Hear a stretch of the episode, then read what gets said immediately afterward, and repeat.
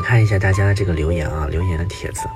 我来先一一的先先回复一下大家吧。就是这个帖子里面呢，我看到了那个大笨妞的留言啊，就是旧年华给了我七夕的一个空间，让我重重拾信心，勇敢上路的是哲学一百问。跟随老大跟舒姐一路走来，是因为他们是不尽的那种温和包容，学习到了开阔的眼界和心胸。这是多少金钱物质换不回的，能认识你们是妞的福气，啊，也特别特别感谢大笨妞，因为，嗯，大笨妞是我们非常非常热心的一位朋友啊，因为，据我了解，就是，嗯，在我们那个复习小组里面，就是组织大家一起来复习，就是平时也付出了很多，就是，嗯，特别特别感谢，最重要的是，嗯，这个过程每个人能够有收获，嗯，我觉得就是特别特别的。欣慰吧，我觉得这个过程。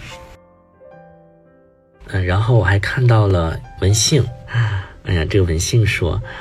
这个话也是挺感动的。啊，舒姐，我想对你说，听你的旧年华语哲学一百问，虽然不能帮我过好这一生，但是在无数次打开节目的那一刻，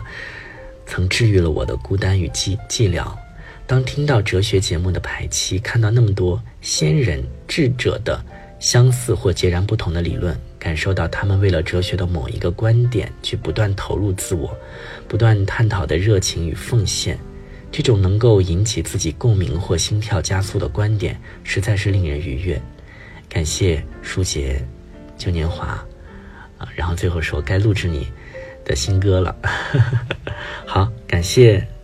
感谢感谢瞠目子信啊，因为我知道那个子欣也是我们非常非常热心的一位听众。首先，我觉得你应该是比较感性的那一类啊，就是特别喜欢旧年华，然后因为旧年华来听哲学的听友，然后然后嗯，书姐也特别特别感谢你的支持跟一路陪伴。当然，我知道今天也有很多旧年华的听友来到这里，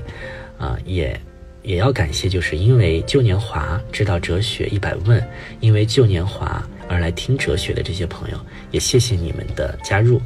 好，然后我看到了常青树说：“舒姐你好。”说，再一次偶然的机会听到了旧年华，被你磁性的声音吸引，真的可以说每晚听着你的声音入眠。每当孤独跟痛苦时，想起了你的音乐，真的有魔力，瞬间心情放松了很多。有幸又是听了几期哲学一百问，又是不同的领域，又吸引到了我，所以等着十二月一日的半价，好期待。买上两季能系统的学习，想想就很激动。认为哲学能够给我们的生活、工作中带来思考，不同的思维能从物质的本相寻求到真理。最后祝你直播顺利，不要太辛苦，谢谢。哎呀，这个也要感谢常青树，我不知道现在常青树还在不在啊？就是这个在不在我们的这个直播间里啊？就是